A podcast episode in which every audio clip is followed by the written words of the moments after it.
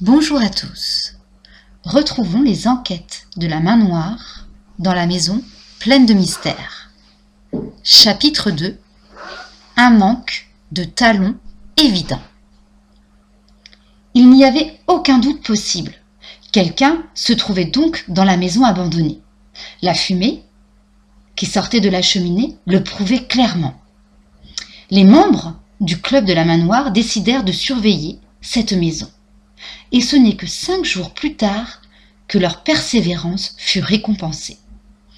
La nuit tombait quand, de la fenêtre du tranquilloport, vous savez, leur QG, Adèle aperçut la silhouette d'un homme qui traversait, qui franchissait le parapet du pont pour descendre sur le quai. Le parapet, c'est la rambarde du pont. Le lendemain, avant l'école, le club se réunit sur le pont pour une inspection des lieux. Regardez s'exclama soudain Salim.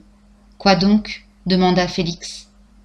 Salim fit descendre l'écureuil de son épaule et celui-ci sauta hop par-dessus le parapet, plongea dans un buisson et rapporta quelques instants plus tard un tout petit objet tout noir entre ses pattes. Tiens, s'étonna Émile, un talon, un talon de chaussure pour homme. L'enquête est ouverte, déclara Félix.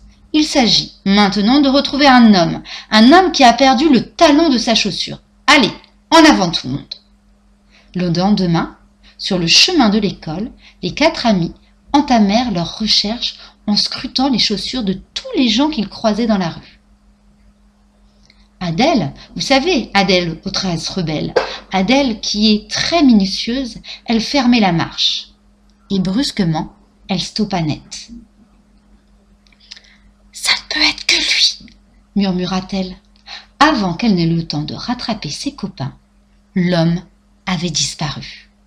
C'était lui, j'en suis sûre, et nous le retrouverons, dit-elle. Et elle leur décrit le pantalon de l'homme sans talons. Vous avez bien écouté? Maintenant, regardez l'image dans la pièce jointe. Quelle sorte de pantalon porte de l'homme au talon manquant Regardez, scrutez bien, et vous m'envoyez votre réponse. À bientôt